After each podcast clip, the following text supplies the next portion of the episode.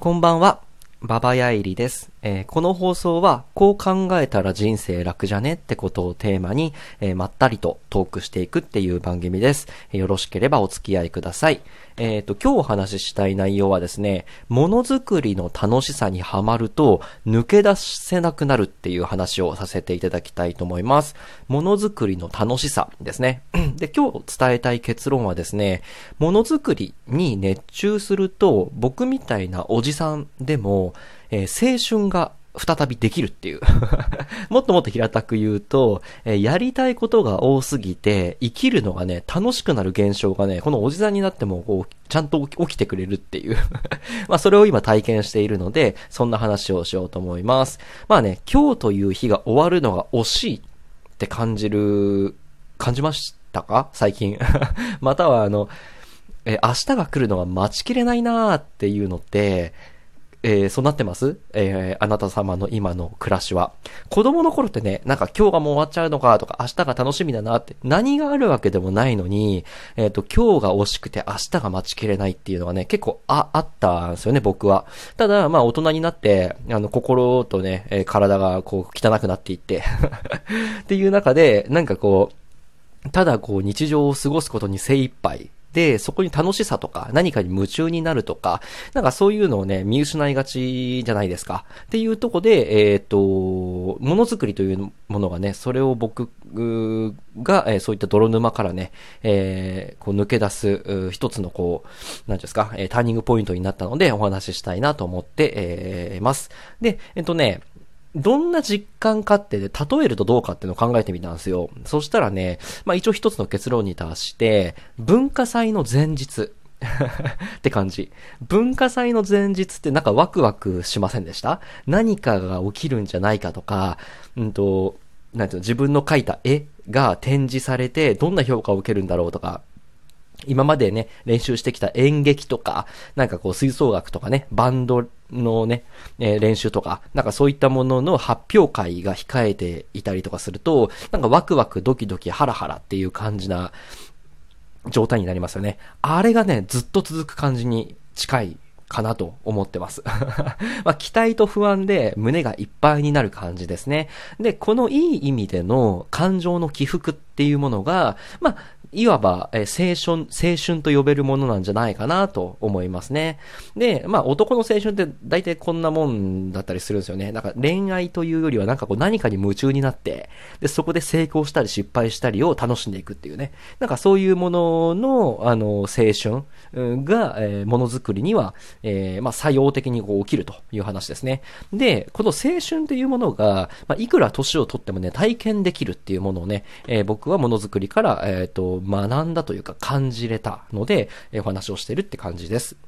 で、えっ、と、ものづくりって、え一言に言ってもいろいろありますよね。えっ、と、まあ、形あるもの、ないものに限らず、まあ、自分の手でね、えっ、と、手作りするっていうことをものづくりととりあえず定義しましょう。で、まあ、形あるものって何かっていうと、例えば、料理を作ったり、えー家庭菜園で野菜とかお花を育てたりね、または絵を描いたり。で、えー形のないもの、無形のものってのは、例えば、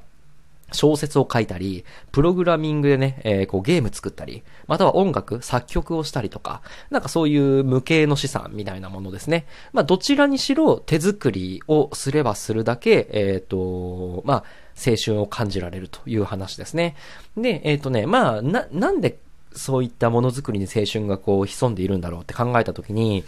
好きな分野で、えーこれから言うプロセスを体感できるからだなと思ったんですよ。で、まず一つ目がね、うんと、まあ何を作るか主体的に構想を練られるってこと。自分で何を作るか決められるってこと。で、二つ目が、えーコツコツ手作りできるってこと。で、三つ目、えー世の中に発表できるってこと。で、四つ目が、えそれに対してリアクション、評価を受けられるってこと。で、えー最後に五つ目で、えーそのリアクションに一喜一憂して、また明日からこうやって活かして、えーまた手直手直ししようとか作り直そうとかっていう風に明日に活かせるってこと。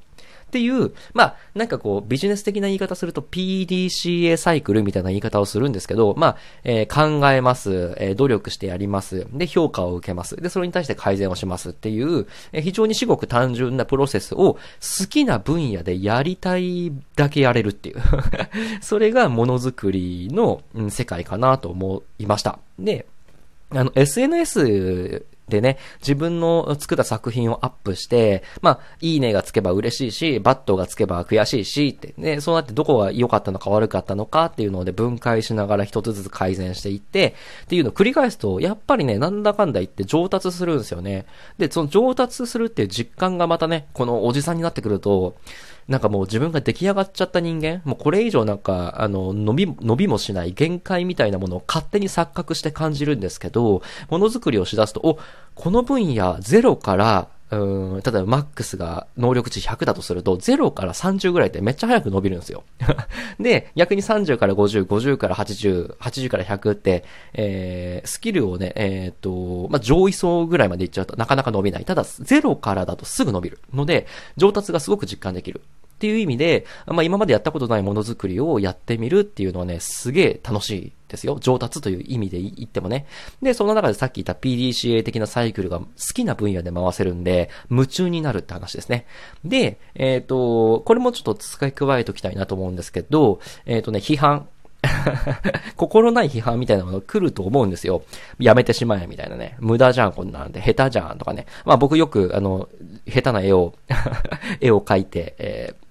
SNS とかね、えーにアップするんですけど、まあよく、よくでもないな。うん、まあ来るんですよ。ただ、うんとね、防御力がそれなりに僕はあって、で、多分ね、これね、年の功だと思うんですよね。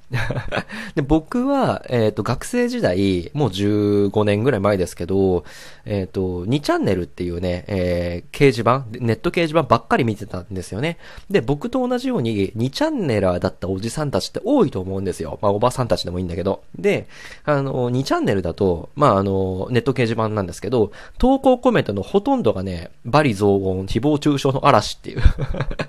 あの、正常なコメントなんてほぼなくて、大体みんな、なんかゴミとかカスとか言いまくってるんですよ。で、それをずっと見てきたので、知らず知らずになんかそういった言葉に対する体制がついていたんだなって分かった。やってみて。で、だからね、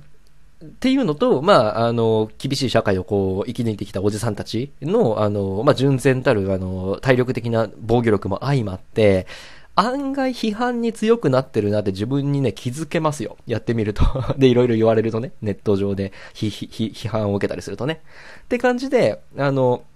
まあ、防御力が自分にあるっていうのも気づけると。っていう感じでね、えっと、ものづくりを趣味にすることで、あの、青春の日々を取り戻すことができるって話なんですよね。で、えっと、青春っていうのは、まあ、10代の子たちだけの特権ではなくて、まあ、僕らみたいなおじさんたちにも輝かしい、えー青春を謳歌できる権利はあるし、やろうと思ったらすぐできるって話ですね。で、おすすめは、まあ、お金をかけずにできるものづくりがいいと思いますよ。僕の場合は、絵を描いたり、小説を、文章を書いたり、こうやって音声を取ってラジオの真似事してみたりっていうのやってます。でね、えー最近だと、まあ、ツイッターとニコニコ動画、で、ニコニコ漫画の方に投稿してる、なんか首を吊ったら、呪われた勇者としてドラクエ3の世界に転生したってね、あの、下手な漫画をちょっとやってみたりとか。で、ブログもね、こう考えたら人生楽じゃねブログで、これと全く同じような内容なんですけど、をやってみたりとかしてます。で、まああの、なんて言うんだろうな、ガチで、あの、例えば、絵を描こうとすると、画材とかをね、えっ、と、油絵の具とか、キャンバスとかを買ってこなきゃいけなかったりとかするじゃん。えーまたはこうデジタルで絵を描こうとしても、あの、液タブとかって言って、5万、10万するね、えー高価なものを買おうとする人いるんだけど、僕絵描いて見てるんだけどね、えっ、と、5000円で Amazon で買った最安値のペンタブなんですよ。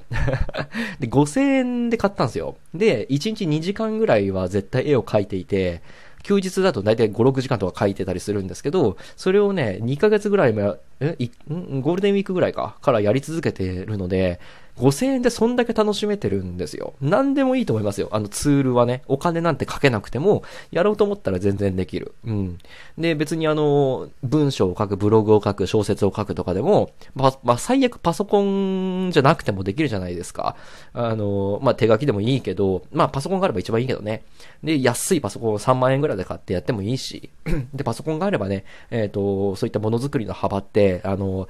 ね、えー、めちゃめちゃ広がるので、音楽も作れるしね。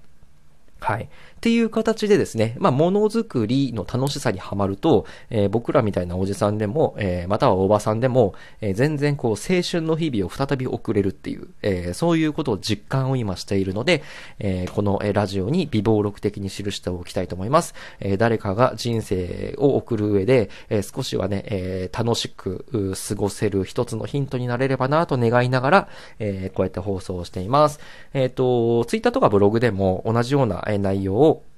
配信しておりますので、よろしければ合わせて見ていただければなと思っております。はい。ということで、えー、今日のお話はこんな感じにしたいなと思ってます。えー、一応毎日更新でやってるので、明日も、えー、このぐらいの 5, 5時、5時から6時ぐらいの間に